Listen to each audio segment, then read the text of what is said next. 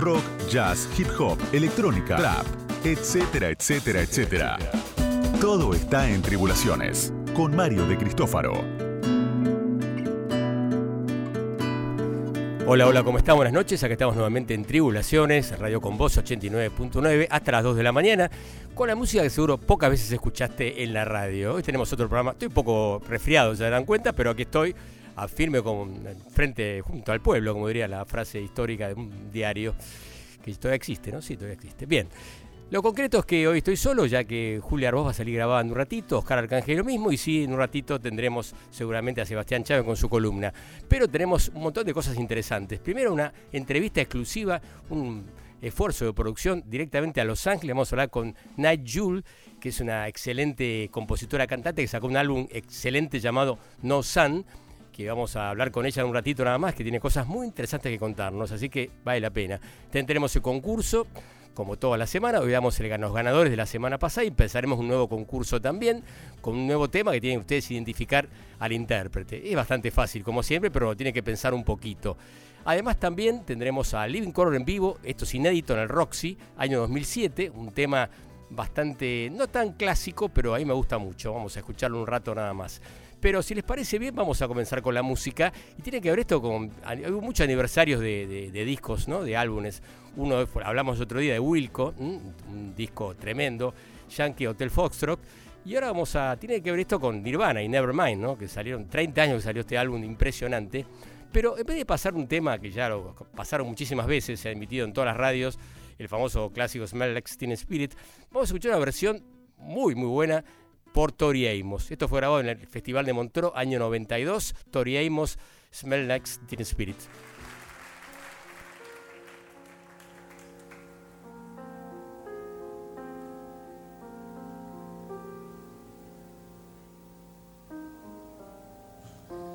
Load up on bring your friends. It's fun to lose She's overboard and self assured. Oh, no, I know a dirty word. Hello, hello, hello, hello, hello.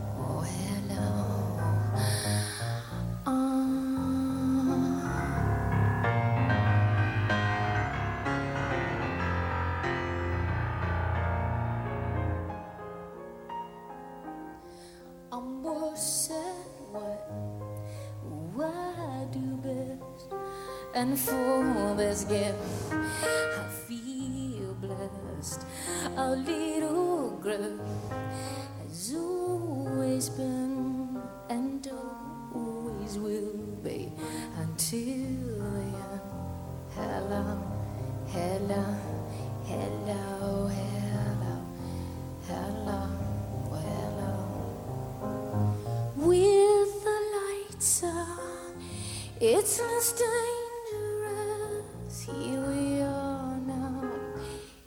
entertain us.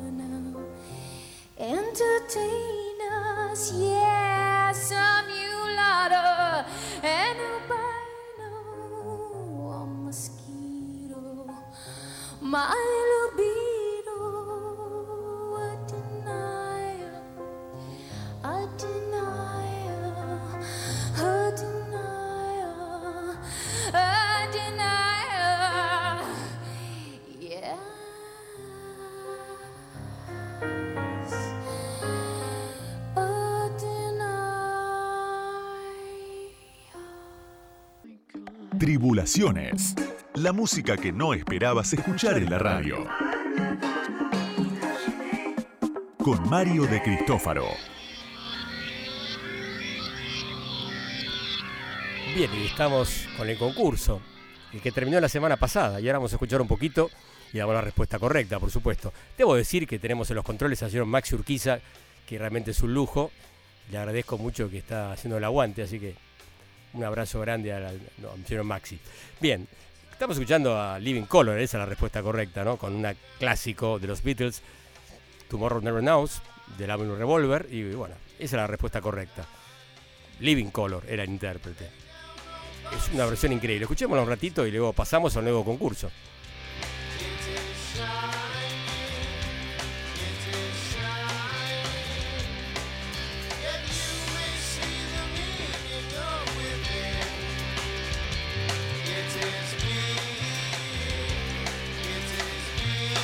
Esa batería ahí de Will Colhoun, ¿no? Impresionante, ¿no? Acá Mariano se agarra la cabeza. Tremendo. Bien, eh, en un rato vamos a ganadores de los concursos. Hicimos un sorteo ahí. Hubo ocho respuestas correctas. En un rato haremos el sorteo y diremos quién es el ganador, que se lleva un libro, en este caso de Caja Negra, editora. Así que vamos a ver quién es el afortunado. Y ahora sí, vamos con el nuevo concurso. ¿Qué les parece?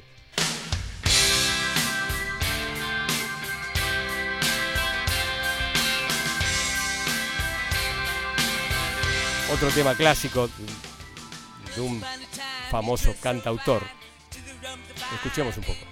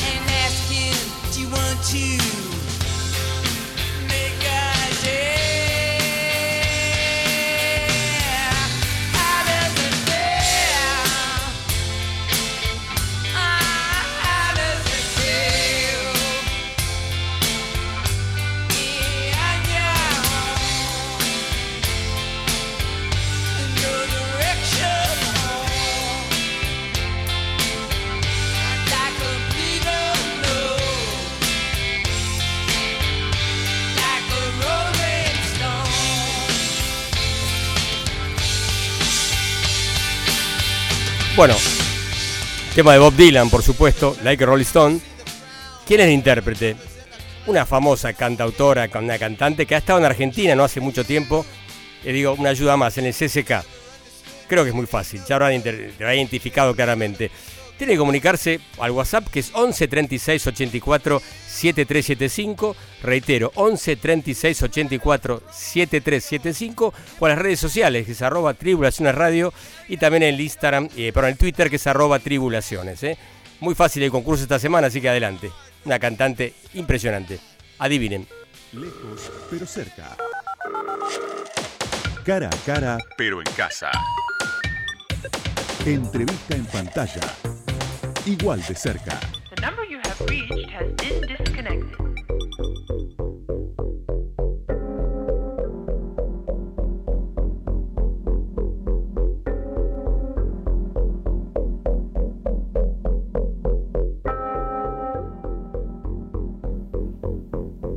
Y como anuncié al comienzo del programa, estamos comunicados directamente con Los Ángeles, con Nat Jule, o quizás más fácil para nosotros, Ramona González, una excelente compositora, cantante que acaba de editar un álbum llamado No Sun, que sorprendió a críticos y, simpatizantes y admiradores de ella, que ya venía con una carrera importante, pero este disco realmente fue algo también notable, digamos, un sonido completamente diferente, quizás oscuro, pero muy innovador.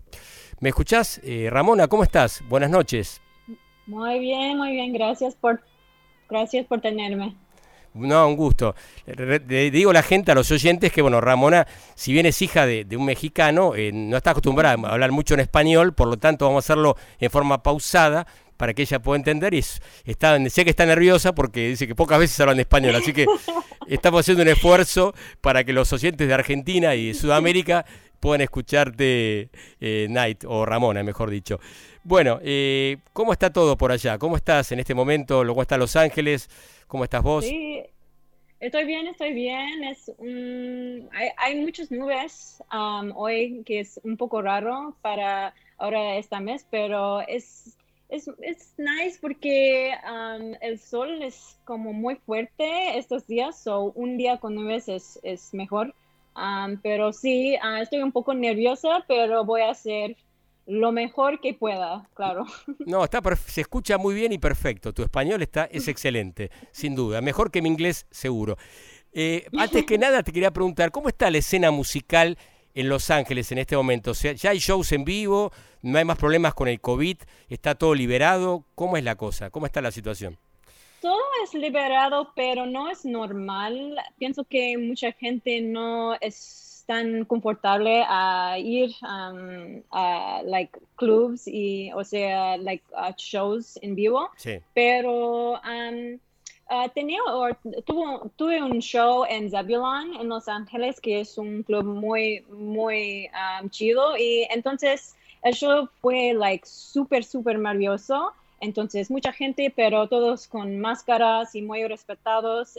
Entonces, fue, fue um, asombro. En, en- yo espero que um, la gente um, sea más confortable en el futuro, pero ahora no es, no es uh, el mismo de, de antes. Sí, no es algo normal, digamos, la gente se cuida todavía mucho. Por un Sí. lado está bien, pero bueno, uno está un poco cansado de usar ¿no? el barbijo, pero bueno, ya acá estamos, acá estamos peor todavía, así que no te hagas problema. Acá todavía recién Oh, ahora, recién ahora empieza a haber algunos shows, pero en lugares cerrados, bueno, no es fácil. Bueno, contamos un poco, quiero que la gente se entere la historia de Ramona González o Nat Jule. Contanos un poco tus comienzos en la música. Eh, ¿Tiene que ver tu familia, tus padres con tu admiración por la música, tu encanto por la música? Sí, sí, ah, pues crecí en una casa muy musical y mis padres no eran músicos profesionales, pero amados de música. Mi papá, eh, quien es mexicano, am, él le gustaba mucho canciones de pop de México, balades como Julio Iglesias, pero también de, de aquí en los Estados Unidos, él le gustaba mucho las divas de pop. Um, pero mi mamá en el otro lado le gustaba música global y música más experimental, música de Cuba, de, de España, de Europa del Este. Y um, entonces um, me interesaba mucho la música, pero para tocar um, el piano y cantando ah, me interesaba cuando, ah, cuando um, era muy joven. Entonces empecé um, clases cuando um, tuve, pienso, a seis años y um, no tomaba clases muy estric- estrictos porque vengo de Berkeley, California. Um, es un lugar muy um, non tradicional, no es tradicional y ah, muy hippie. Em, el canon clásico de música no tiene tanta importancia allí, ah, más como música global y jazz y folk y todo. Entonces mis clases um, ah, eran muy como creativa, muy como um, interesante con una mujer, Molly Holm. Molly Sí. Um, fue una, un parte del grupo de Bobby McFerrin. Um, si conoces Bobby McFerrin, Sí, él es claro. un, un- sí, sí, sí. Entonces ella me enseñó cómo pensar, cómo improvisar, cómo ser creativa, no como like tocar como un virtuosa.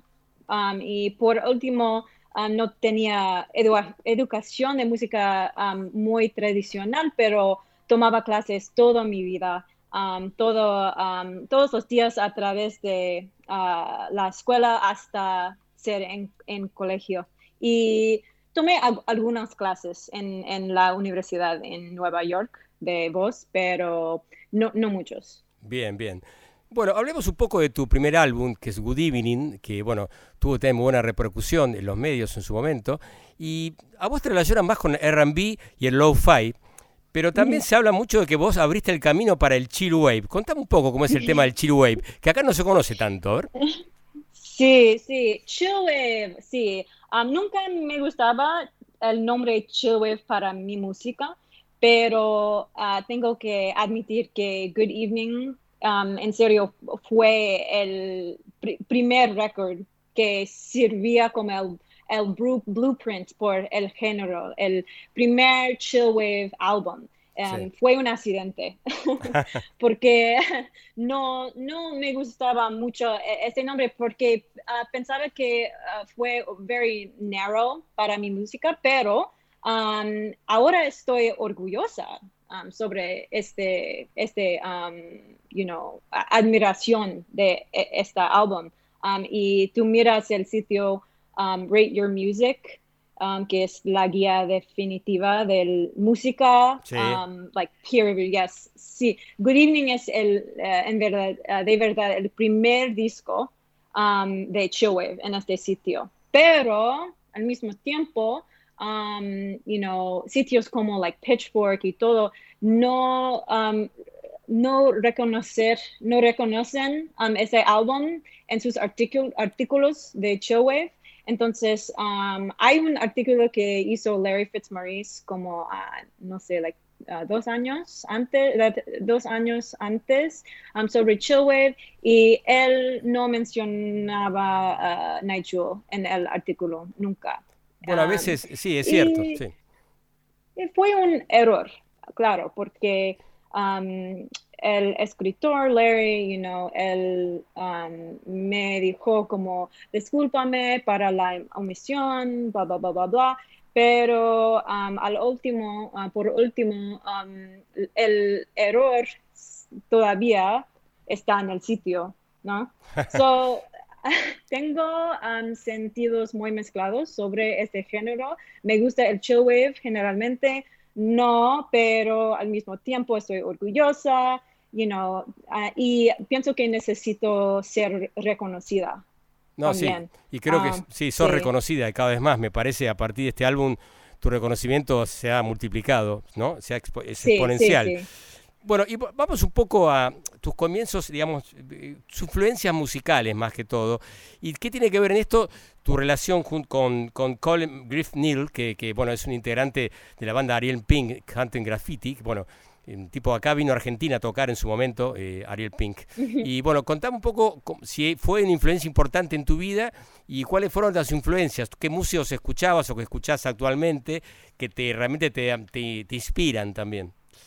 Sí, sí, Cole y yo, um, Cole, Cole es un, um, un músico muy, muy talentoso y Cole y yo crecíamos juntos um, porque casamos cuando um, éramos muy, muy joven y de ese modo compartíamos tanta música. Y um, estábamos en colegio cuando nos conocimos y durante ese tiempo con- compartíamos música like indie rock y experimental um, como like uh, Tim Hecker and Broadcast and you know like Sí. indie indie cool indie rock, uh, Indie rock, shoegaze. Sí. Sí, pero también al mismo tiempo, ah, porque ah, nacimos en la misma ci- ciudad, Berkeley, Oakland, California, y hay tipos de música que están muy, muy um, influenci- influenciados en eh, ese lugar, como hip hop, um, you know, E40, um, hip hop, bay, bay rap, um, Sí. R&B y jazz también. So, entonces, Cole y yo um, ten- teníamos una conexión muy, muy profunda porque teníamos esta influencia de Berkeley, de Oakland, pero también crecíamos en colegio cuando, you know, tanta música es en tus, you know, tu mente. Um, y éramos estudiantes de jazz también y um, nos gustaban tocar música juntos y improvisábamos y todo, pero um, cuando estaba um, creando Nigel, pienso que los grupos que um, me impactó mucho um, están like Kraftwerk, uh, Arthur. Russell, mu- muchos like discos muy como raros como Woo. Sí, No sé, sí. tú conoces eso, ok, como Sí. Woo y, y, ah, discos de funk muy raros como Prophet y um, ah, Jeff Phelps, experimental R&B and funk desde um, los ochentas y también um, discos muy conocidos como Another Green World de Brian Eno, Brian Cluster um, y las cantantes que me impactó mucho, um, Janet Jackson, claro, Pues, um, claro. Sade y yeah. Um, so todos la, toda la música de mi vida um, puede escuchar en mis discos, uh, todo mezclado en mis discos. Bien, muy bien. Eh, también vi- escuch- leí por ahí que también escuchabas mucho a Thelonious Monk o Herbie Hancock también dentro del jazz, sí, ¿no? sí, sí, Para, para el piano. Para Claro. el estilo, estilo de piano. Es un como muy um, confidente, like, muy como fuerte, pero like, cuando tú tocas el piano, puedes tocar muy fuerte si estás Thelonious Monk, you know? Sí. Like, just like, oh. y Se Herbie entiende. Hancock, bold, bold and crazy. Me Impresionante, increíble, sí, Sí. amazing. Eh, bueno, estamos hablando, estamos comunicados con Night Jewel directamente de Los Ángeles, o para el, el apellido, el nombre completo, Ramona González, el nombre artístico Night Jewel. Bueno, seguimos charlando y hablaste un poco de hip hop, que la movida era muy fuerte en la costa oeste, y vos este, estuviste tocando junto al productor Drup E. Contamos un poco esa experiencia. Sí, sí, Droopy. Um, él um, es el hijo del um, E40. Uh, E40 es Sí, una leyenda en el, el, mundo de hip hop y estaba un fan de su padre E40 por mucho tiempo, desde era un adolescente en Berkeley. Todos del Bay Area, de Berkeley, Oakland, son fans de E40.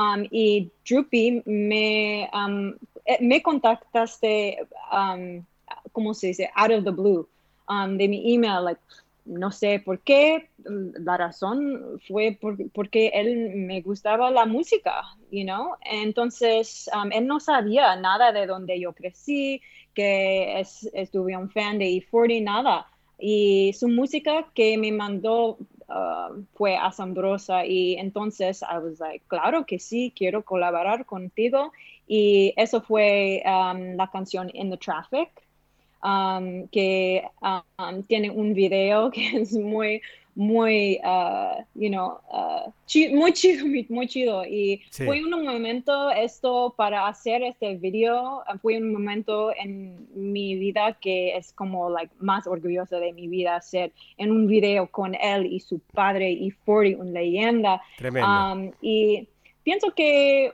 like, el proyecto um, Amethyst que nosotros um, creaban en 2000, ah, no sé, 16 o algo, es, es muy, like, slept on en el- la comunidad musical. Eh, ah, pienso que esa, este récord um, es, es muy, muy maravilloso también, Sí. Amethyst. Yo recomiendo que a los oyentes que vean el video, el video de In the Traffic, realmente es impresionante, ¿eh? está buenísimo, de Amtix junto a Night Jewel junto a Droppy. Vale la pena que lo vean. Está muy bueno. Bien, eh, a ver, vamos un poco a hablar ya de tu último álbum, No Sun, que realmente fue una repercusión increíble, como comenté al comienzo de la nota. Gracias. Sí, realmente fue increíble. Yo lo escuché por primera vez y la verdad que me, me impactó a la primera escucha que hice. Y la verdad que contanos un poco si tiene alguna influencia en este álbum que es un poco más oscuro, con unas texturas bastante diferentes. ¿Tiene algo que ver la situación personal que pasaste en ese momento, que te separaste de Cole? También tu estudio de musicología, por ahí de musicology, en ese momento, ¿por ahí tiene algo que ver? Sí, sí.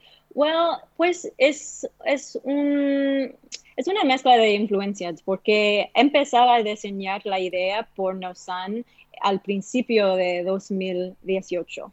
Entonces, antes de la ruptura de mi esposo, quería hacer un disco diferente con instrumentos muy específicos y por mucho tiempo había querido hacer un álbum como así, más experimental, instrumental, influenciado de mi pasada en jazz y mi amor de música ambiental pero por algo razón nunca, nunca um, podía crear este álbum antes. Pero en enero de 2018 compré un secuenciador de Moog, de Moog, y me dije um, a mí misma, solo voy a crear música con este sintetizador y un piano. O un, it, it- it was a Fender Rhodes. Road, piano. sí, clásico, Y- sí. ya.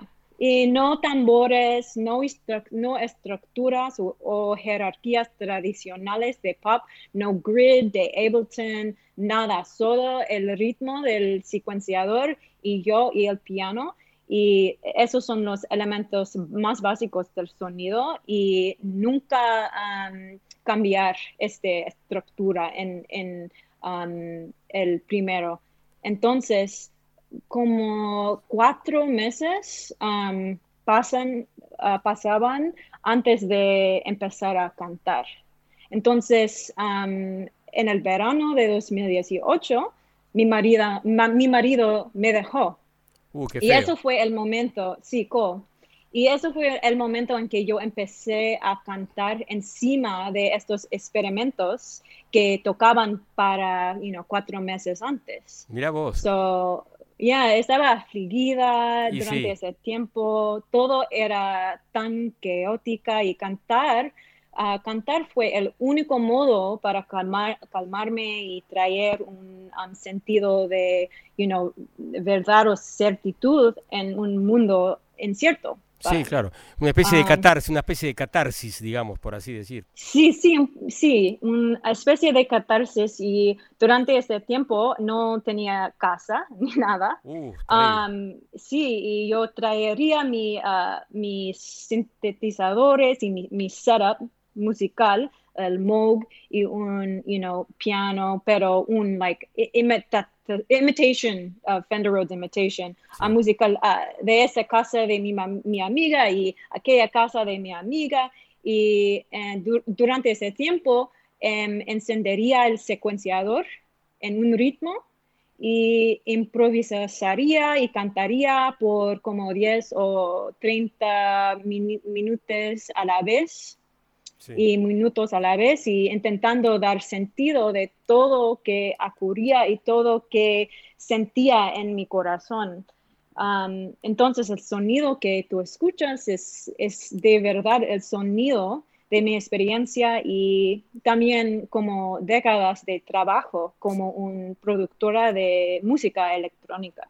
Sí, increíble, la verdad que suena muy bien. La, entonces la pregunta concreta es, el disco suena, hay un Fender Rhodes, está el, el secuenciador Moog y vos nada más, no hay otra persona más, solamente vos, sin No, colaboraciones. no, no. So, después de este proceso um, en que yo um, grabarí, um, graba- grababa, um, Grabé, es, sí. uh, las, grabé las canciones, entonces después de ese tiempo,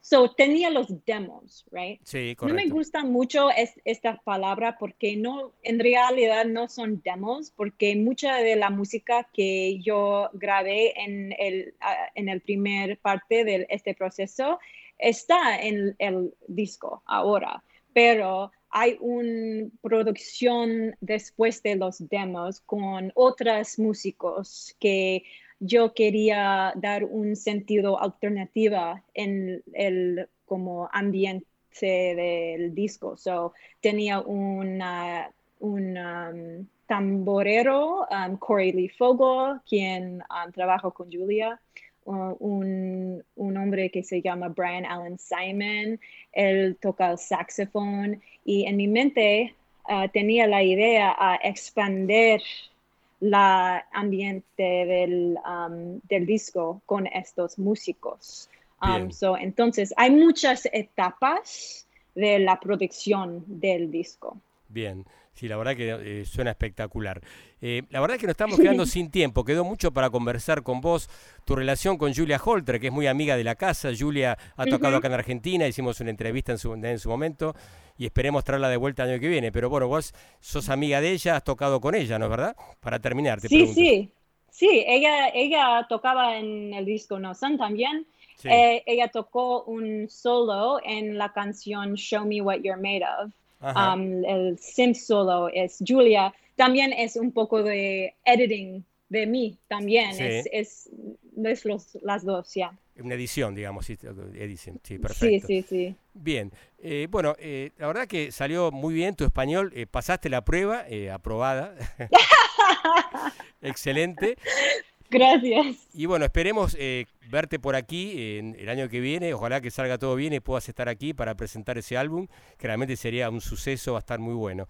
Así que nos vamos a, a despedir con un, un, tema entonces de tu, de tu álbum, y justamente, que me gustaría que lo, lo presentes vos en todo caso.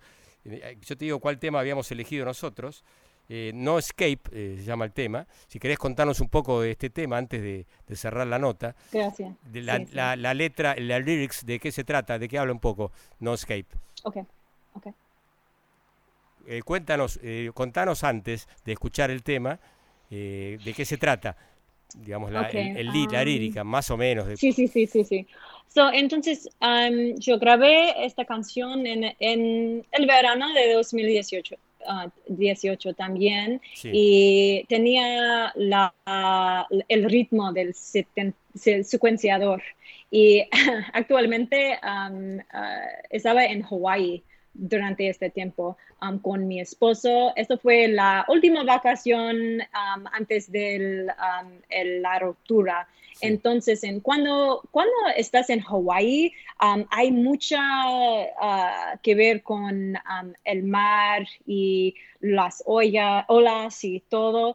Y entonces tenía sueños cada noche de estar en un lugar Um, en un como, um, ¿cómo se dice? Un uh, cárcel con mi esposo, con olas, olas falling on us constantemente y que no podemos escapar. Uh, qué feo. So, esa canción es, es sobre um, estos sueños. Mira vos, qué bueno. Bueno, eh, Ramona, te mando un beso grande, mucha suerte y vamos a escuchar el tema No Escape para terminar la nota. Y bueno, mucha suerte, que salga todo bien. Gracias, gracias. Bueno, esto fue Night Jewel, aquí en Tribulaciones, nos vamos con No Escape.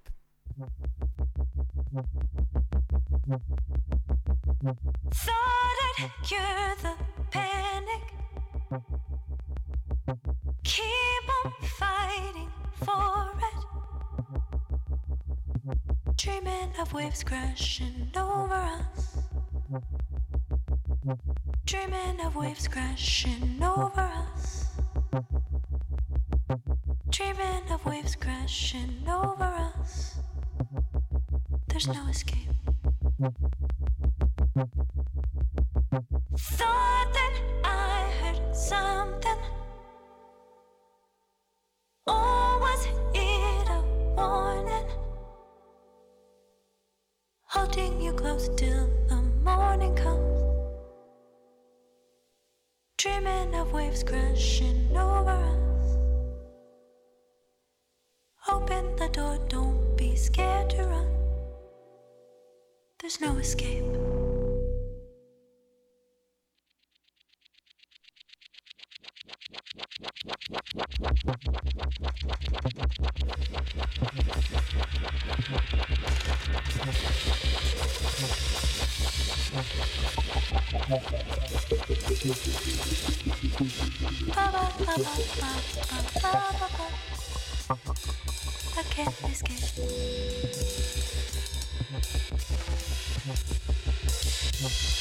I can't escape.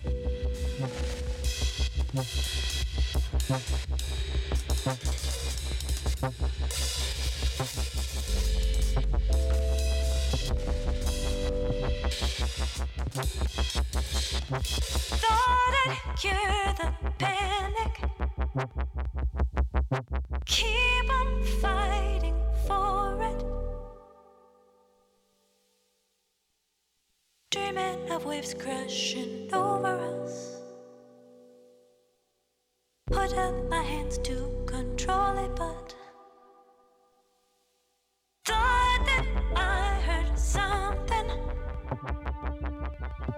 Or was it a warning? Holding you close till the morning comes. I'll keep you safe.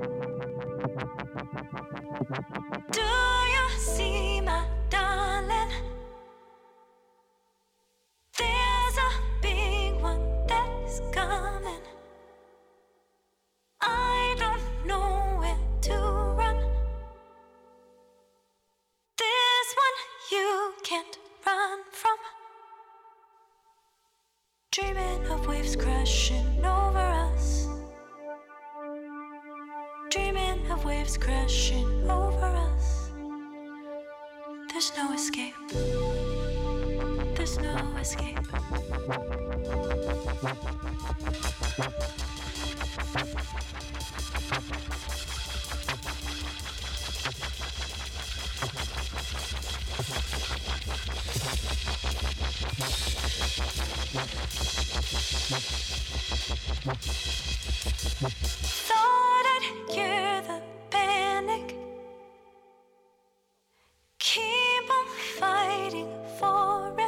Impresionante tema de Nat Jule. Y vamos a una tanda, seguimos luego en Tribulaciones. Tribulaciones. Mario de Cristófaro. Hasta las 2. Radio con Voz. 899.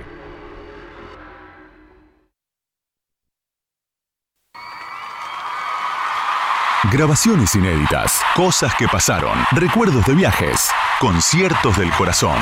Tribulaciones Live. Por Mario de Cristófaro.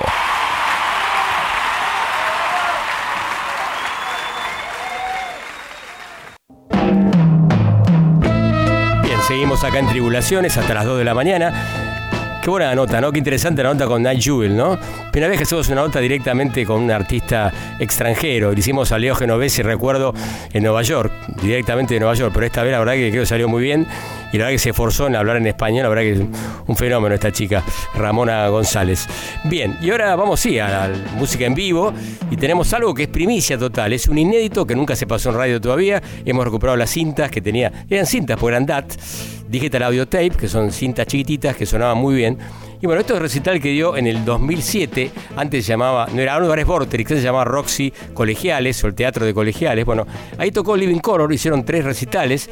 Vamos a escuchar un tema que tiene que ver con el álbum Vivid, llamado Funny Bye, un temazo, grabado en vivo el 24 de agosto de 2007. Living Color en vivo en Tribulaciones.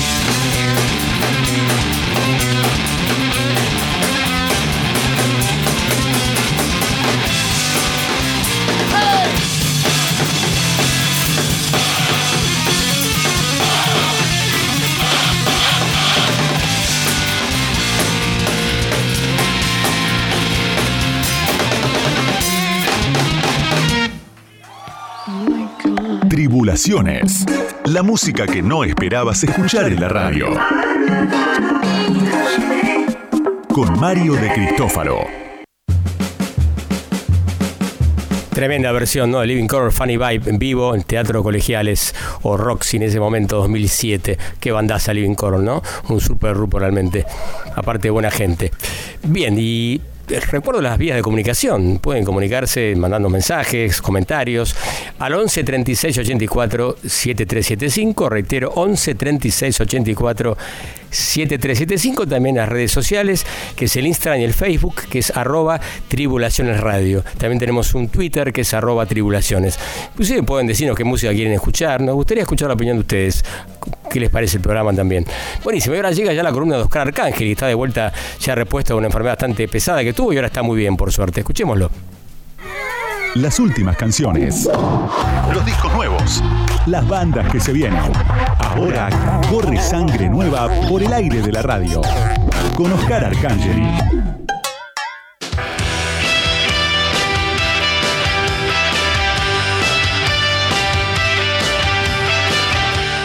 Buenas noches. Vuelve la columna de novedades. Después de un par de retiros, más forzosos que espirituales, estamos de regreso. Y comenzamos con la música, que es lo único que importa. Primero con Cápsula. Los chicos argentinos radicados en Bilbao ya hace largos años. Cápsula. Adelantan un simple de lo que será su próximo disco, Fantasmaville. Fantasmaville. Cápsula, el power trio liderado por Martini y Connie Cápsula, desde sus inicios no dejaron claros sus pasiones. El garage rock, la psicodelia y el pop punk. Influencias desde The Cramps a The Who. En sus inicios fueron producidos por John Agnello, productor de Sonic Youth, Dinosaur Jr., etc. Con él hicieron una reversión extraña del disco Sigue Stardust de Bowie.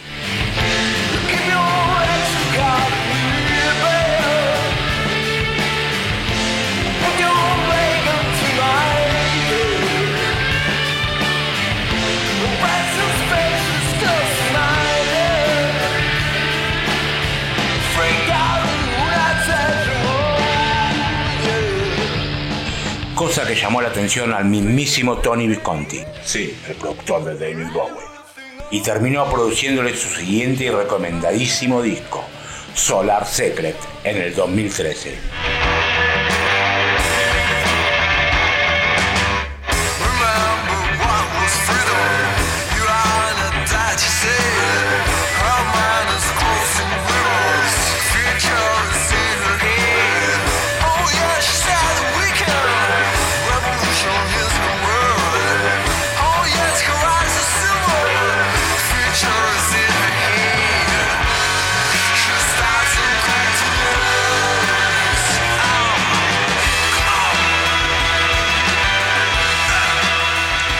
Dicen que su fuerte es el vivo.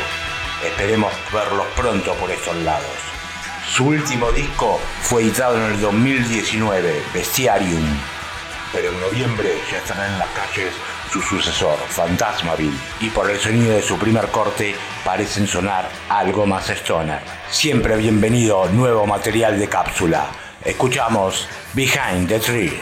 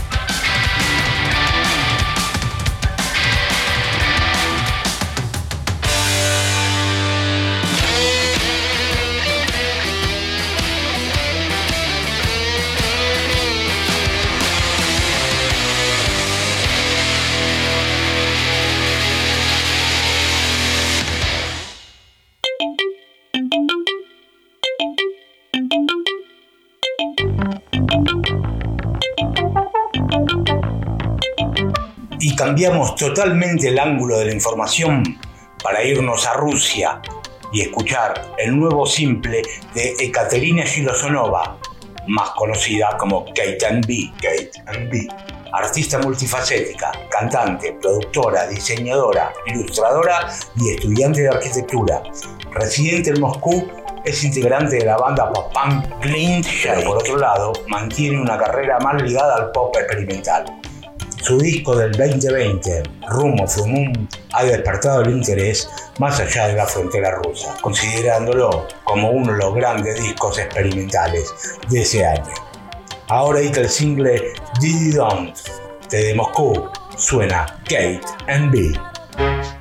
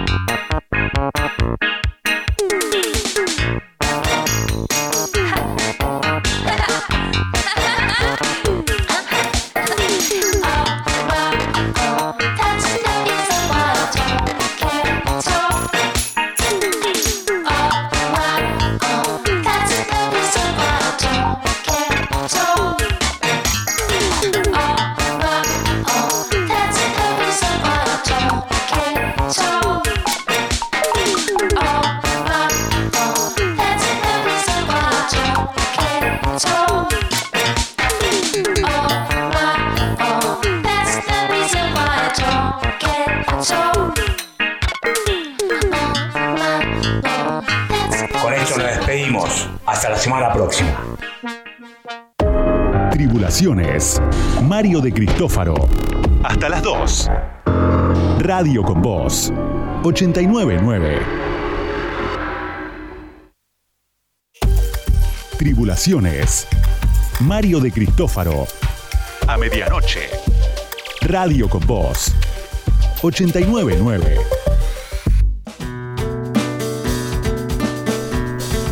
Y acá estamos en Tribulaciones hasta las 2 de la mañana, como siempre en Radio con Vos.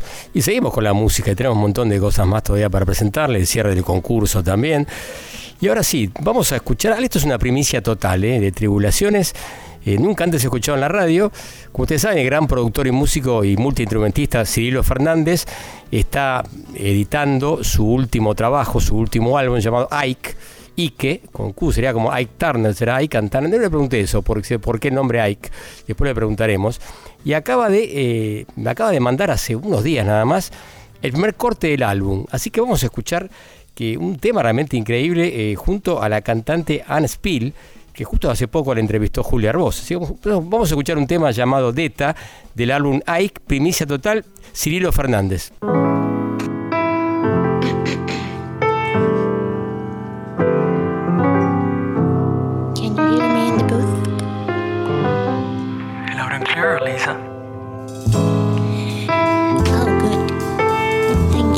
For letting me be in a real studio. It's a genuine thrill, sir.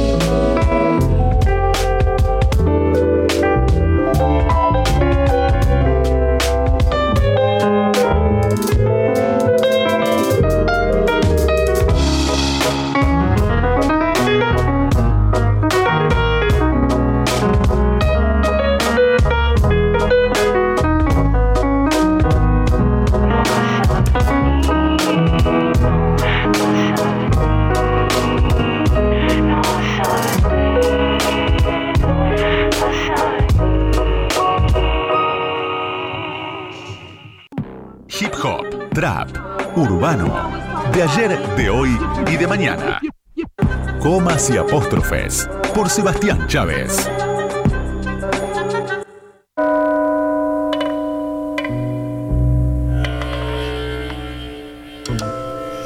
Bueno, que estamos con Sebastián Chávez. ¿Me escuchás, Sebas? A ver. Ahí te escucho perfecto. ¿Cómo andás? Bueno. ¿Todo bien? ¿Cómo va? Bien. Me sorprendió este comienzo, realmente me, me- me gustó mucho, aparte de aclaro, este, esta intro. Estamos, eh, vamos a aprovechar una efeméride hoy, 28 de septiembre. porque Exacto, ya- sí, ya estamos en ya el 28, 28. totalmente. Se cumplen 30 años de la muerte de Miles Davis Ah, mirá, muy bien. y bueno, ya a lo largo de mis apariciones en el programa ya ha quedado claro mi fanatismo por él. Me parece Sí. básicamente uno de los artistas más grandes del siglo XX Sí. uno de los, y uno de los músicos más espectaculares y más brillantes de todos los tiempos.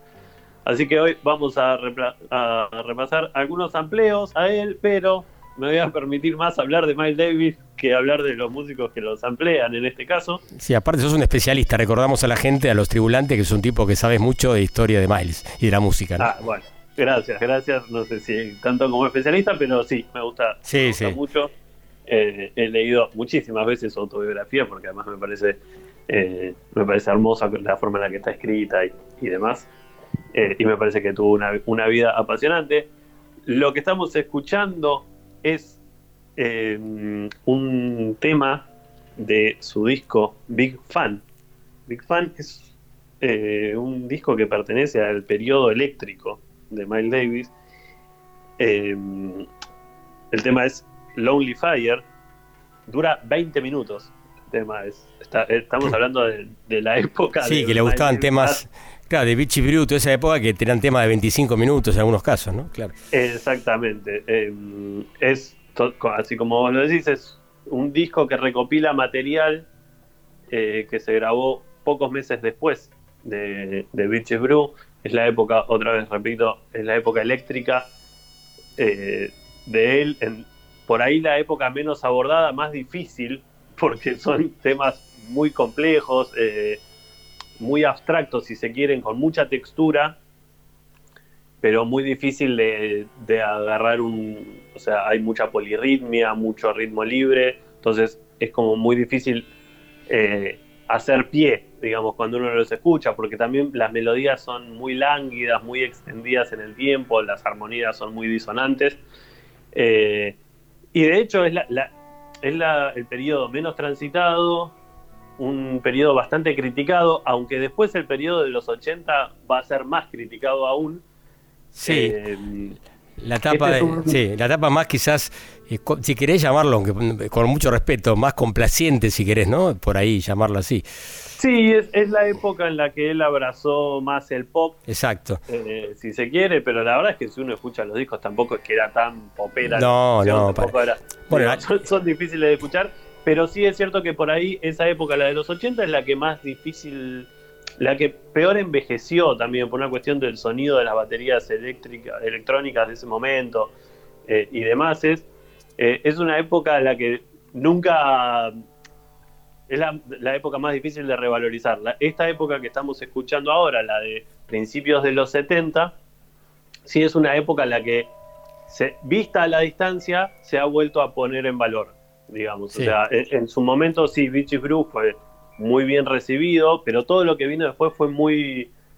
eh, casi ninguneado, o, o es como que dejó de estar en el centro de- de, de, de la crítica, medio como que lo empezaron a, a ignorar un poco, era como que lo notaban repetitivo, tampoco era demasiado popular, que fue algo que él siempre logró, él siempre logró ser un músico de jazz masivo, por lo cual también se lo ha atacado mucho y se lo ha discutido por ahí un poco, pero él siempre estuvo de- eh, abrazando como las nuevas corrientes, y cuando sale este disco, en el 74, ya el sonido pop imperante tenía más que ver con la música disco, con los sonidos un poco, lo- los temas un poco más, más acotados en el tiempo. Eh, entonces esto quedó como medio raro, medio, medio fuera de época. Para mí, de todos modos, es excelente este, todo este periodo. Estamos hablando de Big Fan, Get Up With It. Son discos que, otra vez, lo que hacen son básicamente recopilar sesiones y hay mucho trabajo de postproducción. Que eso también era una novedad para el jazz. Sí. Digamos, eh, el jazz es- generalmente son músicos tocando en vivo eh, y, y se graban una o dos tomas y después se elige la mejor, pero no, no, no había mucha, mucha postproducción. Él con Beaches Brew sobre todo eh, incorpora esto, ¿no? O sea, se armaban jams muy extendidas en el tiempo y luego él se sentaba con su productor de toda la vida, que era Teo Macero, Sí. eh, y iban seleccionando partes y entonces lo que se terminaba de formar era algo como muy psicodélico, eh, en lo que como que se perdía de pronto la continuidad de lo que uno estaba escuchando, eh, se formaba algo demasiado abstracto, eh, que muchas veces los críticos ahí, eh, lo definían como una suerte de jungla digital, porque era muy psicodélico, eh, em, pero terminaba siendo así también, ¿no? Muy, muy difícil, más de clima que de una melodía o de, o de los solos eh, más característicos de- del jazz. eh, era más una improvisación colectiva eh, de la cual después se armaba una suerte de mosaico. Exacto, sí, y aparte, igual yo creo que también tenía un poco que ver con el free jazz, también en un sentido, ¿no? Por ahí también por la improvisación, ¿no? Que había. Y ahí Sí. surgieron notables músicos, ¿no? Que también hay que decirlo, que a partir de los 70, toda esa movida jazz rock surgió mucho a, partir de Miles Davis, ¿no?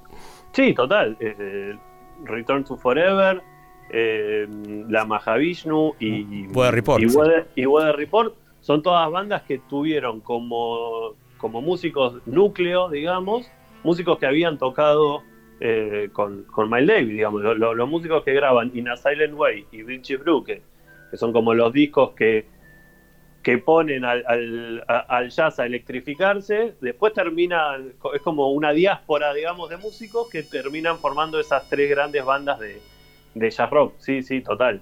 Y lo que vos decías del free jazz es algo que Miles Davis ya venía, aunque él siempre fue, se peleó con los músicos de free jazz y él decía que, que el free jazz era una mentira. eh, y los músicos de free jazz lo odiaban a él porque lo consideraban eh, complaciente. Eh, todo lo que hizo él en, en su último en su último quinteto bordeaba el free jazz. Lo que Sí. hizo él con, con, el, con el último quinteto acústico, me refiero, ¿no? El de Tony Williams, Ron Carter, Herbie Hancock y Wayne Shorter. Quinteto ese- increíble, sí, impresionante. es, es un quinteto zarpado, tremendo, todos los discos están buenos, los de estudio, los en vivo están, son espectaculares, eh, y es el paso a partir de, o sea, es como que él ahí eh, le cierra la puerta, digamos, un poco al jazz eh, acústico, como que dice, bueno, más, más allá de esto no puedo ir, y se empieza a electrificar, porque además, otra vez, él siempre quiso ser popular, él nunca jamás le, le esquivó a la, a la masividad, y cuando vio que los músicos de rock electrificados tocaban en grandes estadios, él dijo, ok, listo, es por acá, se enchufó, se electrificó, le puso un guau a la trompeta, y terminó tocando en festivales eh, de rock, él tocó Sí, en, bueno, Isla de White, famoso, ¿no? en la isla de White, totalmente. Es, hay un Eh, video eh. tremendo, ¿viste? Que, que es una improvisación que hace él.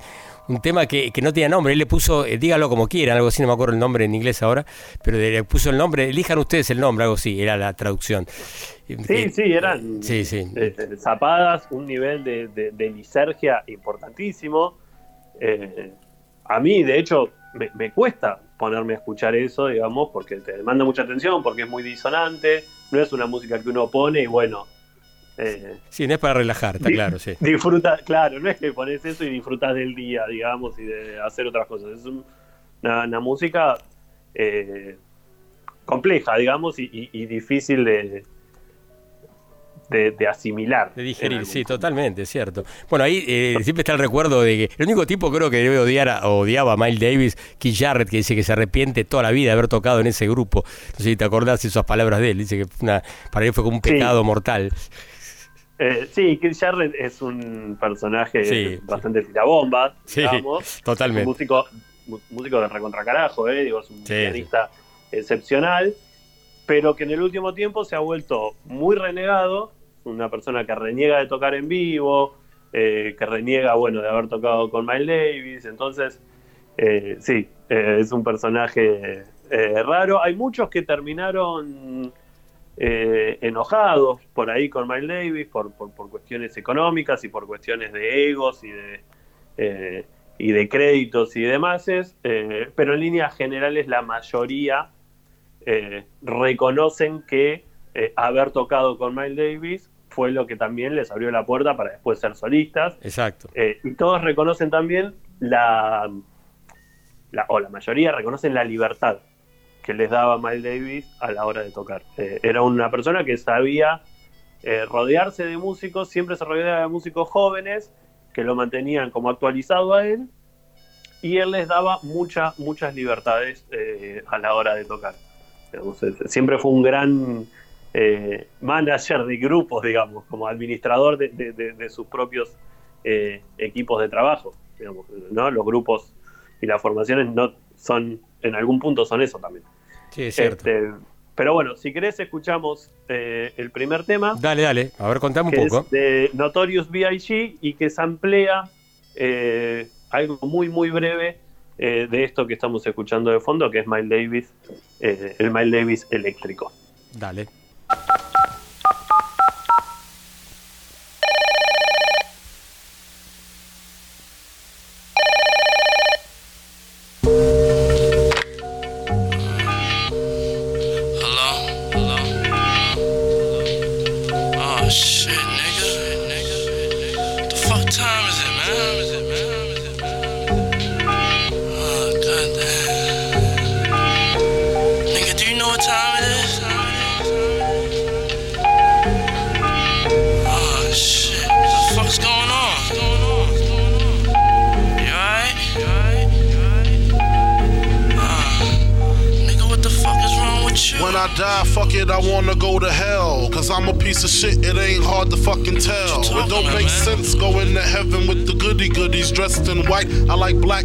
And black hoodies. Gotta probably have me on some real strict shit. No sleeping all day, no getting my dick licked. Hanging with the goody goodies, lounging in paradise. Fuck that shit. I wanna tote guns and shoot dice. All my life I've been considered as the worst. Lying to my mother, even stealing out a purse. Crime after crime, from drugs to extortion. I know my mother wish she got a fucking abortion. She don't even love me like she did when I was younger. Sucking on her chest just to stop my fucking hunger. I wonder if I died, would tears come to her eyes? Forgive me for my disrespect, forgive me for my lies. My baby mother's eight months, her little sister's two. Who's to blame for both of them? Nah, nigga, not you. I swear to God, I wanna just slip my wrist and end this bullshit. Throw the magnum to my head, threaten to pull shit. And squeeze until the bed's completely red. I'm glad I'm dead. A worthless fucking Buddha head. The stress is building up. I can't, I can't believe suicide's on my fucking mind. I wanna leave. I swear to God, I feel like death is fucking calling me. Calling. Nah, you wouldn't understand. Nigga, talk to me, please. You see, it's kinda like the crack did the Pookie and New Jack. Except when I cross over, it ain't no coming back. Should I die on the train track like Rainbow and Beat Street? People at the funeral frontin' like they miss me. My baby mama kissed me, but she glad I'm gone. She know me and her sister had something going on. Hey, yo. I reached my peak, I can't speak. Call my nigga cheek, tell him that my will is weak. I'm sick of niggas lying, I'm sick of bitches hawking. Matter of fact, sick of talking. Hey,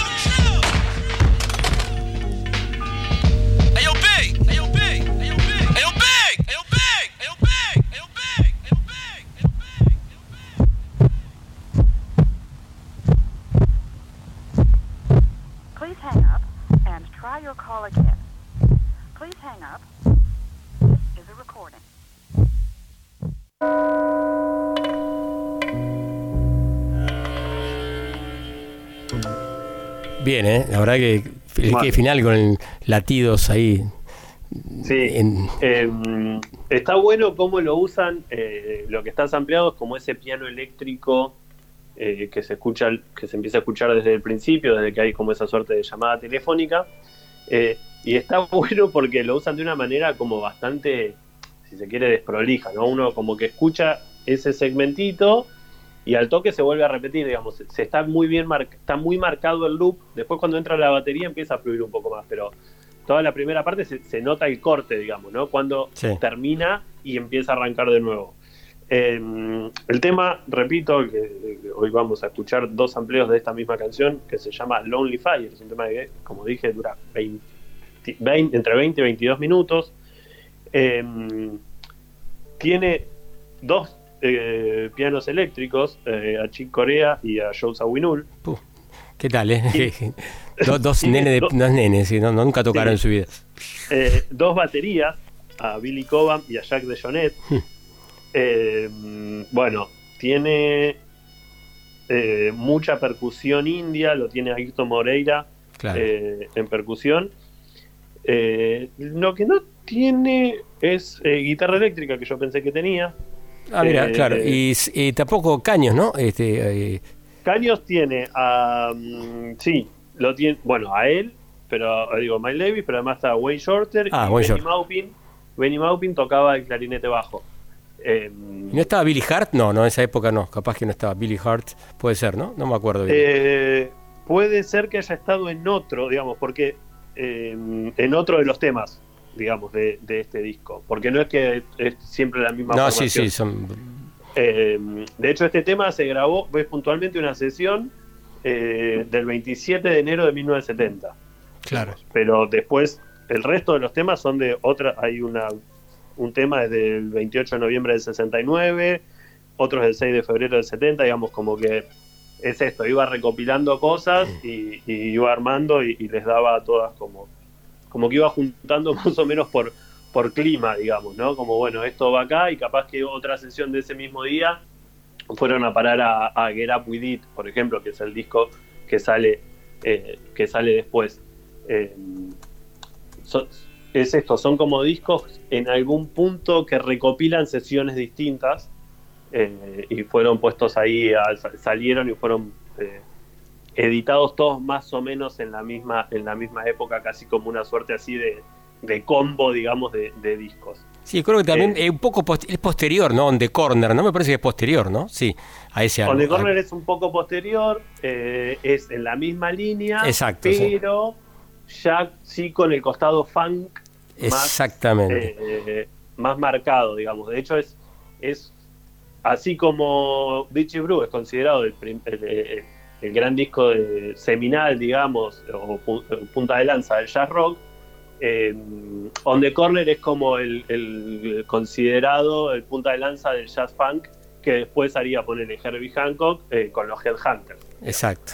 Si yo recuerdo un Eh, tema llamado Black Satin que me encantaba, un tema que estaba on the corner, si no me equivoco, Sí. ¿no? Sí. Sí, On the Corner me parece un, me parece un disco increíble, eh, pero también uno lo, lo, lo escuchás y por, cuando dicen, bueno, porque está, digamos, como que la descripción simple es decir, bueno, es el disco de Miles Davis en el que abrazó el funk, pero uno lo escucha y no hay mucho funk No, en justamente. el sentido de que no hay un beat eh, bailable. Sí, no reconocible, claro. Sí, sí. Claro, es, es muy, muy intrincado. Eh, Herbie Hancock sí, digamos, ¿no? Con, con- con lo- los Headhunters eh, hay un, un- una línea de bajo que en realidad está tocada con un sintetizador que se repite, digo, hay, hay, hay mucho parecido con Funkadélico, con, o más, sobre todo con Parliament. Ujú. Sí, sí. Eh, es, es mucho más accesible. De hecho, eh, Miles Davis en su autobiografía un poco reniega de eso. Dice como tipo, bueno, está todo el mundo... Como en esa época todo el mundo hablaba de, eh, de Headhunters, pero nosotros ya lo habíamos hecho antes con On The Corner. Y es como, bueno, sí, más sí. o menos, digamos, ¿no? O sea, eh, no es lo mismo. los dos tienen su valor, pero, pero era- son discos muy distintos. Sí, están las sesiones también donde corren, son como cinco o seis discos también, sí, es impresionante. Sí, eh, Sí. todo lo que grabó con Columbia, eh, Miles Davis, que es desde básicamente desde el 55 más o menos hasta, hasta mediados de los 70, eh, todo está editado en, en cajas Sí. con, con las sesiones completas. Sí, Perfecto. Total, en box set. Eh, porque después él también tiene este tiene un, un parate entre mediados de los 70 y principios de los 80 que es en el que no graba nada, que desaparece de la escena pública y que básicamente se entrega a las drogas. Eh, siempre se entregó a las drogas, pero en ese momento fue como su, su principal eh, ocupación consumir cocaína y vuelve en los 80, pero ya con eh, Warner como el sello, digamos. Exacto. Columbia, eh, él, él termina en malos términos, eh, valga la redundancia, con, con Columbia eh, y, y su último periodo es con, es con Warner. Sí, da para hacer un programa entero con The Miles, ¿no? Con la historia, va, varios programas me parece, ¿no? Porque- Sí, con todas las da etapas, sí, sí, sin da duda. para recorrer un poquito de cada época. Sí, sí, Eh, sí. Miles es como. Se, se- se lo ha comparado mucho con Picasso, digamos, ¿no? Porque es una persona que ha tenido muchas etapas muy distintas eh, todo el tiempo. Y lo que tiene es que uno escucha la trompeta de Miles Davis en cualquier momento, digamos, en cualquiera de sus etapas, y es reconocible, digamos. Sí. Tiene un sonido eh, que es muy puro, eh, con poca afectación eh, y a la vez muy expresivo y con mucha economía de notas. siempre fue su, su, su gran, el, gran, el gran aporte al jazz, ¿no? Fue tocar con pocas notas, mientras otros eran súper virtuosos, él, él trataba de hacer, eh, de hacer más con menos, digamos. Eh, Claro. y, y es, y es un sonido muy, muy, eh, muy fácil de, de reconocer, digamos. Sí, totalmente. Sí, la, la trompeta enseguida la, la sacás al toque.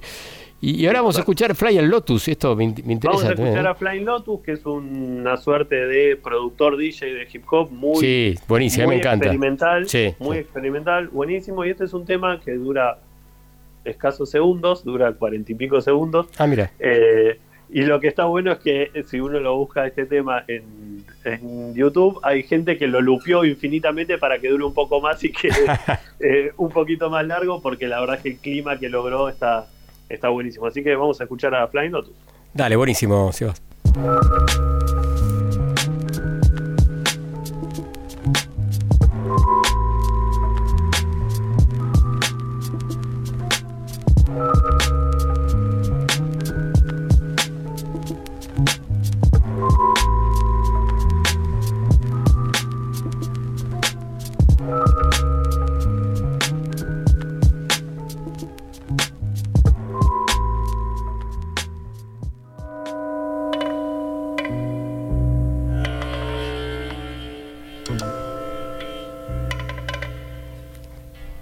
Bien, se nos fue el tema, rapidísimo. Fue esa, esa viñetita eh, para escuchar un poco cómo Flying Lotus eh, manipula o juega con el sonido eh, de Miles Davis y también porque me parece que hay, hay una línea de continuidad. Yo siempre dije que si, que si Miles Davis estuviese vivo estaría haciendo algo muy muy cercano a lo que ha hecho Flying Lotus, digamos. O sea, si yo tuviese que especular eh, esa cuestión de bueno de abrazar el sonido del hip hop, que él un poco Miles Davis lo, lo estaba abrazando en ese último disco que es Dubop, ese disco póstumo.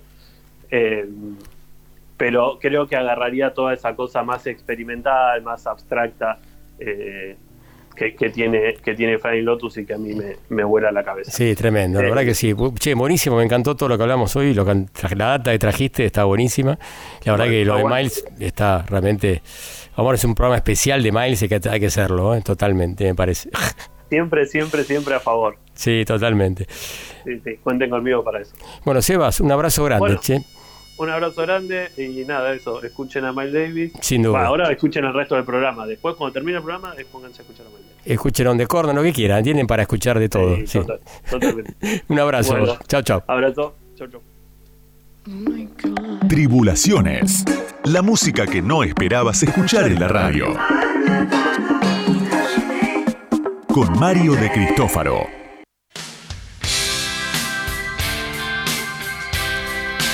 Concurso en tribulaciones, ¿eh? Después de esta interesante columna de Seba Chávez con la historia un poco de Miles Davis, ¿no? Y ahora escuchamos otra histórica y un tema histórico para la redundancia de Bob Dylan, Like a Rolling Stone. Bueno, la pregunta es muy sencilla. Tienen que reconocer o identificar al intérprete de esta versión grabada en vivo en el Festival de Montreux del año 95. Bueno, adivinen de quién se trata. Escuchemos un poco y se van a dar cuenta, calculo, si conocen la historia de esta artista, que aparte es escritora y ha venido a Ar- Argentina no hace mucho tiempo. ¿eh? Le digo más, al CSK, con esto suficiente ilustración. Escuchemos.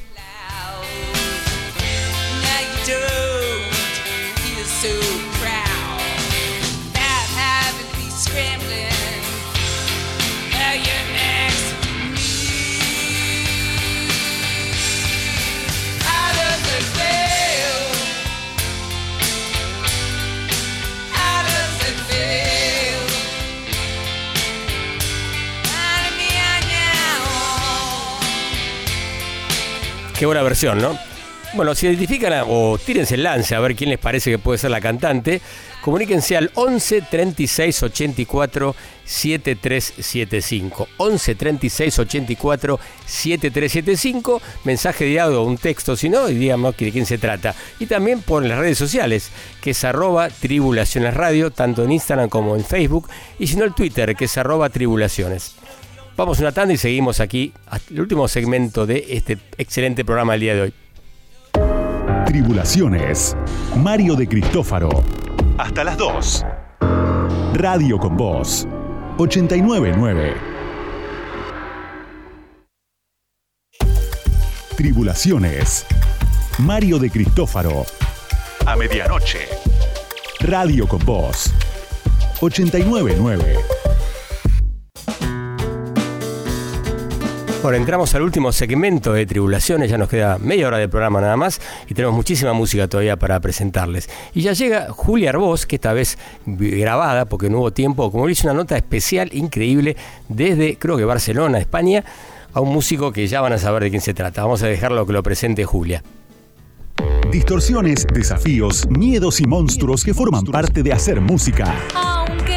Entrevistas y recomendaciones para contagiarnos creatividad y no achancharnos. Teniéndoles miedo a los monstruos perfectos. Julia versus monstruos. Ahora en Tribulaciones. Juan Ibarlucía es compositor, productor, docente y agitador cultural. Es una criatura diferente en la escena porteña, donde se mezclan el investigador musical y sonoro, el trovador contemporáneo y planos melancólicos con letras que oscilan entre la canción de protesta y el absurdo. Dirige la organización y sello Territorio, forma parte de Pomes Internacional y acaba de lanzar El Ardor, el primer simple solista con forma de canción. Ya veremos qué quiero decir con esto. Hola Juan, ¿cómo andas? Hola Julia, ¿cómo estás? Un gusto estar con vos. Igualmente, bueno, ahí acá con todas estas eh, con todas estas sensaciones de, de- de la música que estás haciendo y bueno, eh, me parece que el, el lanzamiento del Ardor era como, bueno, hay que invitarlo a Juan a Tribulaciones a que venga a hablar de esto, a Julia versus monstruos, a ver qué es lo que se esconde acá atrás, ¿no? Eh, Encantado y además encantado de estar en, en Tribulaciones y en Radio con vos. Así que, nada, charlemos de lo que vos quieras. Bien, genial. En principio, bueno, me daba ganas de, sobre todo, bueno, para quienes no, no están tan fam- familiarizados con tu trabajo, eh, esto que comento, ¿no? De que es lo primero que lanzás con forma de canción. Vos venís de lanzar, eh, o sea, tus últimos estrenos, tus últimos lanzamientos fueron obras de piano, ¿no? Que era Alma Ujú. 1 y Alma 2. Eh, ¿Cómo fue que te pusiste a hacer una canción como esta? En realidad lo que pasa es que el proyecto en el que estoy trabajando ahora es, mm, digamos, la primera vez que no le cedo mis canciones a Pomes. Digamos, históricamente, Pomes es una banda que yo fundé hace ya muchos años y que, en la cual yo me convertí en cancionista dentro de Pomes y compuse gran parte del material. Eh, en un momento después de Infierno Porteño se me habían acumulado una serie de canciones que yo sentía que no tenían que ver con ese universo eh, y también una serie de dudas sobre si yo quería seguir componiendo canciones dentro de una banda. Eh, y el primer simple, digamos, la primera música que sale de ese proceso es el ardor. Pero en, en muchos sentidos es lógico también que la gente encuentre una continuidad entre el ardor y tal vez entre el disco que vaya a salir con el catálogo de Pomes, porque en definitiva es el mismo compositor de canciones. Digo, más allá de que Pomes siempre tuvo un, un sesgo colectivo y ha habido, digamos, otros compositores, digo, eh, particularmente Nicolás Uboldi en la primera etapa y Cruz en la segunda etapa. Pero bueno, eh, las canciones, los textos eh, siempre venían de mi lado, entonces, en ese sentido lo que diría es, esto no es un proyecto paralelo, es, es más bien el proyecto principal ahora. Entonces vamos a ver un poco que a dónde me lleva este recorrido, yo todavía no lo sé. O sea, estoy descubriéndolo mientras lo hago. Claro. Bueno, es una hermosa aventura, ¿no? También. Para mí sí, totalmente. Eh, en ese sentido, sé que, el- sé que yo circulaba como compositor individual más por, como decías vos, cuestiones instrumentales, orquestales, experimentales, bandas sonoras. eh, pero bueno, en algún momento esto iba a llegar. Eh, y, y en ese sentido el, el recibimiento del ardor fue bastante increíble para mí. Antes de seguir conversando sobre el ardor, porque me parece que es la, la- la- la frutilla del postre, la charla de hoy, eh, me da ganas que escuchemos entonces un poquito de algo de Pomes, así la gente empieza a, a seguir más o menos el hilo de lo que estamos hablando. Elegí yo la canción sin preguntarle a Juan qué canción prefería, este, y elegí la primera canción del último EP de Pomes, que en realidad, bueno, son como dos EPs que es una misma obra, ¿no? Por lo que estuve viendo, eso que vos decías. Sí, son- Porteño. 12 EPs y, eh, digamos, en diciembre va a salir la, la versión completa del disco. Ah, bien, bueno, bien, esa primicia no la sabía. Eh, Esa primicia. elegí eh, la primera canción entonces de este EP que se llama Anticanción de Pomes. Eh, algo que quieras comentar sobre Anticanción, porque también tiene muchos colores eh, y también nos Bueno. abre la, la entrada a la letra, ¿no? Que me parece muy interesante ahí la mezcla. Es interesante que la hayas elegido, es como. Anticanciones es como bastante opuesta en el sentido del ardor. No, diría, es muy ñoño esto, pero diría, eh, a nivel proceso compositivo son canciones muy distintas. Digo, Anticanción forma parte de canciones que yo compongo a veces con disparadores electrónicos, máquinas de ritmo, sequencers, formas más aleatorias de composición, y el ardor es como bien clásica, una, canc- una canción compuesta en piano. Así que bueno, eh, verán que, Juan les gusta más. Bueno, vamos a escuchar entonces Anticanción de Pomes Internacional, el proyecto de Juan Ibarlucía de Cruz. Y después seguimos conversando con Juan el último lanzamiento, El Ardor. Buenos Aires, querido mi Buenos Aires. Bienvenidos al infierno porteño. Canciones de cemento, canciones de neón, canciones que suenan a plata quemada, a nuevo tango bravo, a choque de camión. Vamos de la mano por la París del Sur, medianoche en vela, la calle está desierta, la brisa hechicera calienta la avenida acariciando el rostro del mendigo del patrón. Vamos de la mano, vamos al curandero, él tiene un ojo negro, puede ver el futuro, viene el fin del mundo, dice con voz de trueno, no sé qué pensar, que el mundo esté tan bueno. Fui, me anoté en la iglesia del Señor A ver si me sacan el gualicho que me hiciste En un exorcismo le pedí a Diosito ayuda Pero el turro me mandó un presentador evangelista Bienvenidos al infierno porteño. Canciones de cemento, canciones de neón, canciones que suenan a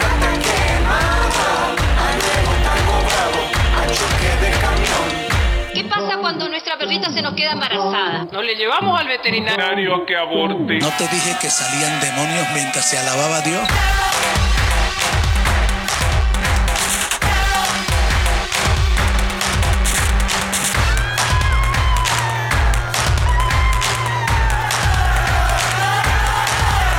Mi mano tiene cura, es inmune a tu gurú, a tu sacerdote, a tu astróloga de moda.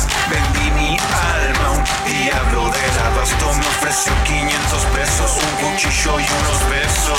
Voy a robarme un taxi usado, voy a pisar por Paseo Colón, voy a chocar contra el obelisco, voy a bailar en la catedral. No quiero parar, no puedo parar mi cabeza, me engaña confusa, alejarme y nerviosa.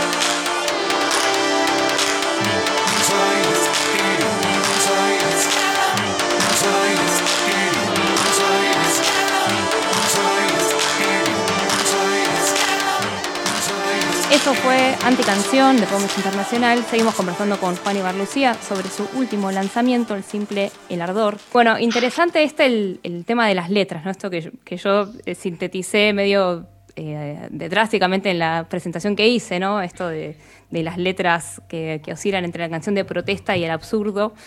eh, y a la vez con un contenido con un contenido porteño y local muy fuerte. Me parece que yo desde afuera, por lo menos, quizás estoy diciendo cualquier cosa, hay una, un hilo, ¿no? Entre el tono del ardor y el hilo quizás eh, de anticanción, desde la porteñidad eh, y este borde entre el absurdo y, algo que a la vez te va derecho al corazón y a la cabeza y de lo cual como que no te podés ser el, opa, vamos a decir, ¿no? Con esta... ok, que, es muy lindo esto que me decís. Eh, mira, seguramente alguna, eh, alguna conexión en el registro. Eh, en el, el Ardor forma parte de un, de un disco que estoy trabajando que gira alrededor de la canción de amor. Pero es como si sentaras a la canción de amor en un banco de cirugía, ¿entendés? Y empezaras a despedazarla a ver qué queda. En ese proceso, digamos, pensé mucho el tema de, bueno, cómo escribir una canción sobre el corazón, que es el tema más bastardeado y del cual más se ha escrito letras mediocres en, en el mundo.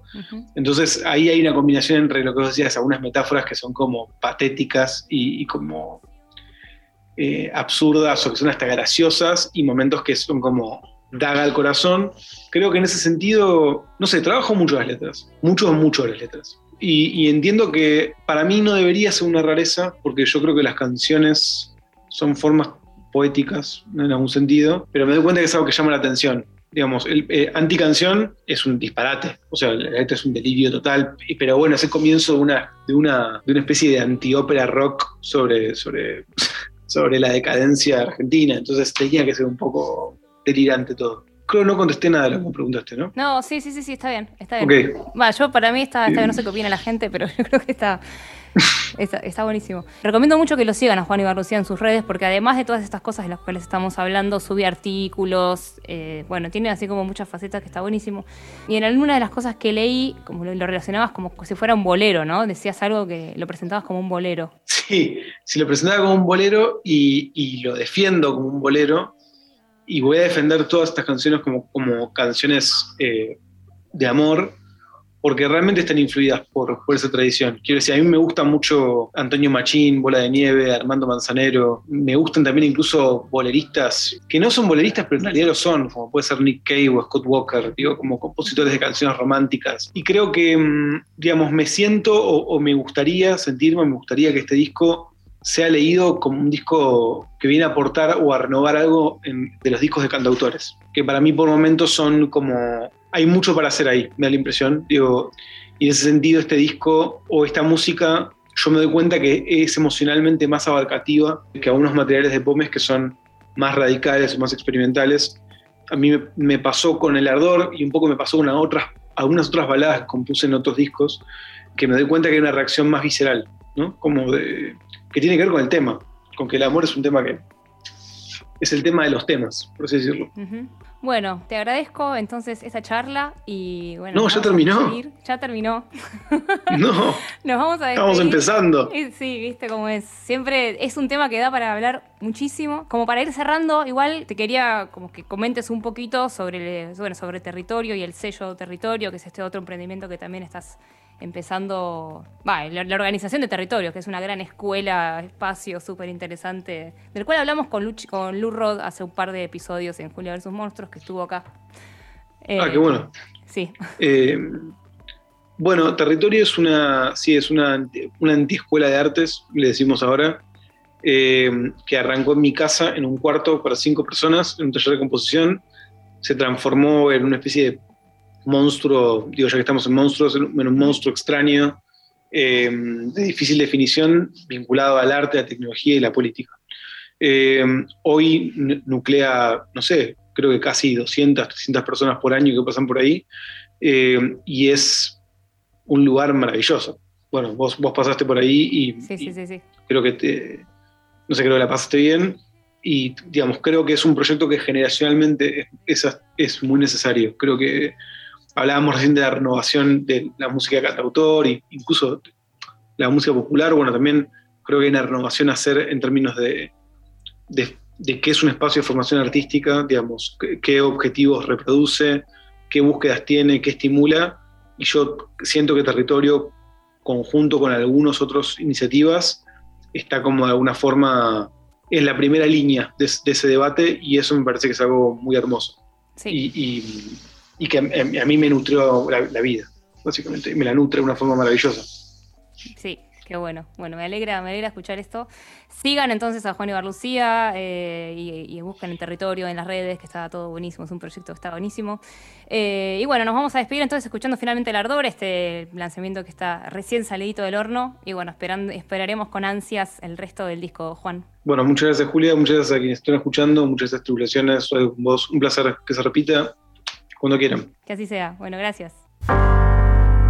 Mi corazón es un hotel alojamiento. Es un garage, una gran feria de reventa. Un viejo hotel de mala muerte en el que se encuentran los amantes y los malvivientes.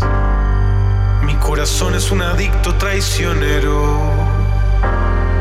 En el amor, ese combate cuerpo a cuerpo, al que entregamos lo mejor de nuestras vidas, nuestra ilusión, nuestro futuro, nuestros días.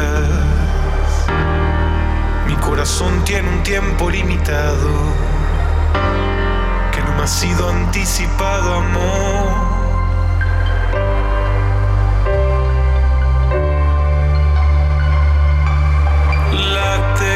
corazón, no me traiciones. Late corazón, dame apetito. Late corazón y permitime estar con vos un poco más. Hasta mañana.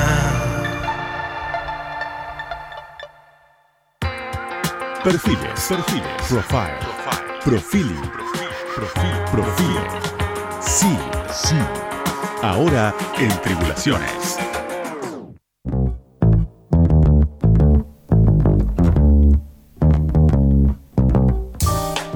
Bien, había anunciado al comienzo del programa que íbamos a hablar de Esperanza Spalding, ¿eh? una gran contrabajista y además cantante, que tiene un estilo muy particular, va del, del jazz a RB y también música latinoamericana. No por casualidad en su álbum Esperanza, que es el segundo, el primer tema es Ponto de Areia, un clásico de Milton Nascimento, una versión realmente muy sentida de este, de este tema de, Milton. Y es una personaje muy especial, muy reconocido en el ambiente, ha tocado con Stanley Clark, con los grandes músicos, y ahora está tocando en dúo con Leo Genovese, un pianista argentino, un orgullo. Y bueno, justamente en estos días iba a tocar en el Hollywood Bowl como apertura del recital de Herbie Hancock, Leo Genovese con Esperanza Spalding. Ha venido a Argentina acá, creo que estuvo en la trastienda, si no me equivoco, hace unos años atrás, creo que 7, 8 años.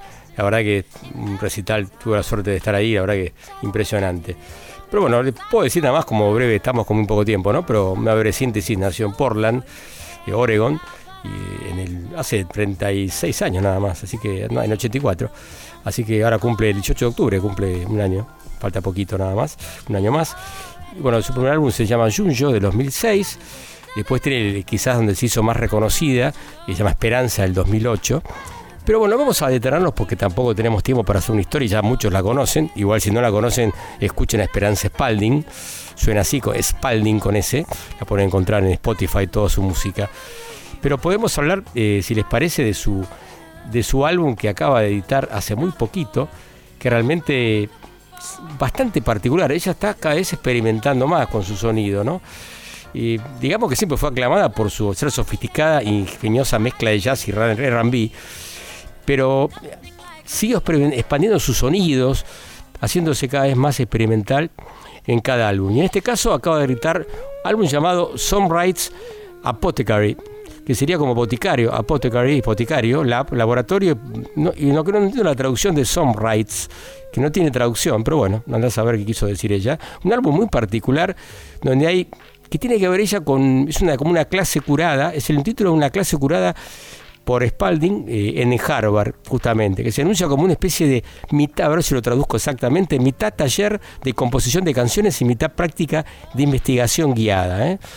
Realmente totalmente muy particular este álbum, tiene algo de teatral también, tiene por ahí algo que de brases que hace recordar el arte ensamble Chicago, algunos de los temas. Y todos los temas se llaman igual, Form Wells, Form Wells, sonido Formuela, perdón, Formuela 1, 2, 3, hasta la cantidad de canciones que tiene el álbum. Y la verdad que reconozco que me sorprendió porque tienen sonidos muy particulares. Son 12, son 12 movimientos de Formuela del 1 hasta el, hasta el 12. Bien, y yo creo que es, repito, es un álbum que me parece que va a dar que hablar y quizá no es para todo público, reconozco, porque es un poco más intrincado pero eh, la voz de ella es timbre tan, tan personal y un registro tan particular que me parece que las va a atrapar igual. Vamos a escuchar un tema entonces de, de ese álbum que se llama El Movimiento 7, es Formuela número 7, del álbum Apothecary Lab.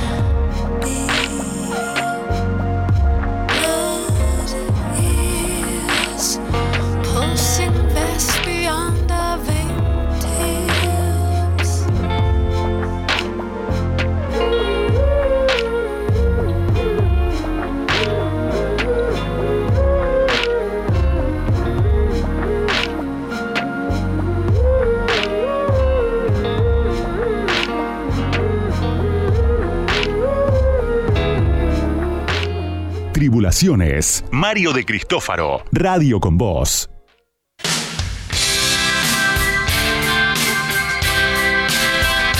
Bien, antes de terminar el programa vamos a pasar una vez más el concurso para que tengan la oportunidad de participar.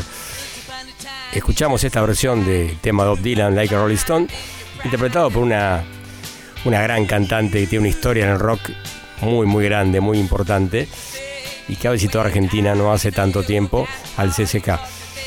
Bien, si reconocen de quién se trata, o adivinan o intentan reconocerla, tírense el lance y comuníquense al 11 36 84 7375 y van a poder participar. Si aciertan, responden correctamente por el sorteo de libros de Malpaso Editora y también de Caja Negra. Así que creo que vale la pena que hagan el intento de comunicarse. Entonces, tienen la posibilidad de hacerlo a través del 11 36 84 7375 o las redes sociales que es arroba tribulaciones radio que es en Facebook y en el Instagram y tenemos un Twitter que es arroba tribulaciones. Un instante más escuchamos y ya vamos despidiéndonos.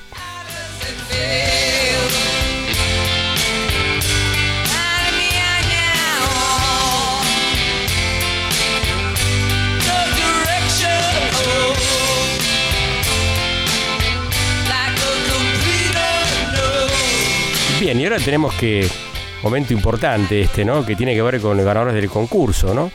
Que esto, la respuesta correcta era Living Color. Y recuerdan que tenía que ver esto con el, clásico de los Beatles, Tomorrow Never Knows, quizás uno de los temas más interesantes que hicieron los Beatles en esa etapa, ¿no? La época de Revolver estoy hablando. Pero bueno, hubo bastantes ganadores, eh, mejor dicho, que acertaron, llamados, que acertaron correctamente. Y les puedo decir, por ejemplo, voy a leer los que acertaron correctamente. Eh, Guadalupe de Congreso, Luciano Espeche, que mandó un mensaje, que agradecemos mucho Luciano por tus palabras, realmente muchas gracias. Escuchaba en su momento Tribulaciones, veía también la tele, así que en el programa de tele, Tribulaciones TV, así que buenísimo. Daniel Heredia por Twitter, Ana Juli, Jeremías de Bransen y Diego de Belgrano.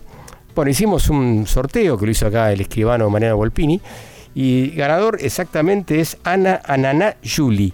Repito, Ananá Juli, no tenemos más datos, te vamos a comunicar con vos, la producción, te vamos a decir cómo tenés que venir a retirar el álbum, el álbum, el libro, en este caso es de Caja Negra Editora. Así que te vamos a comunicar, creo que tenemos tu Instagram, así que por ahí te comunicamos.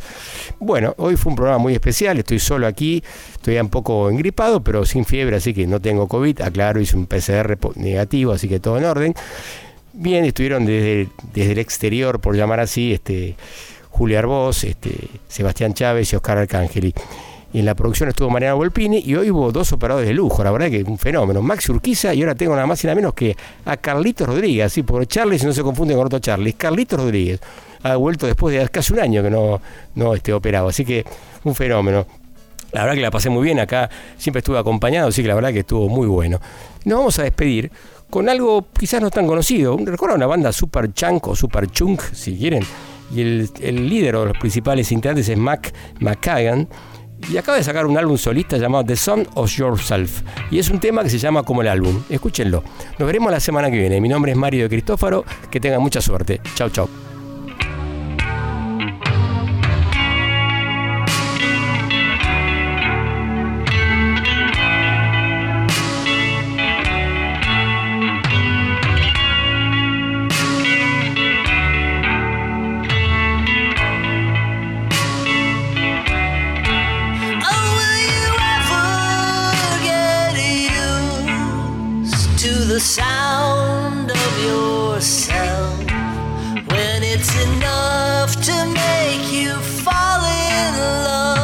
The sound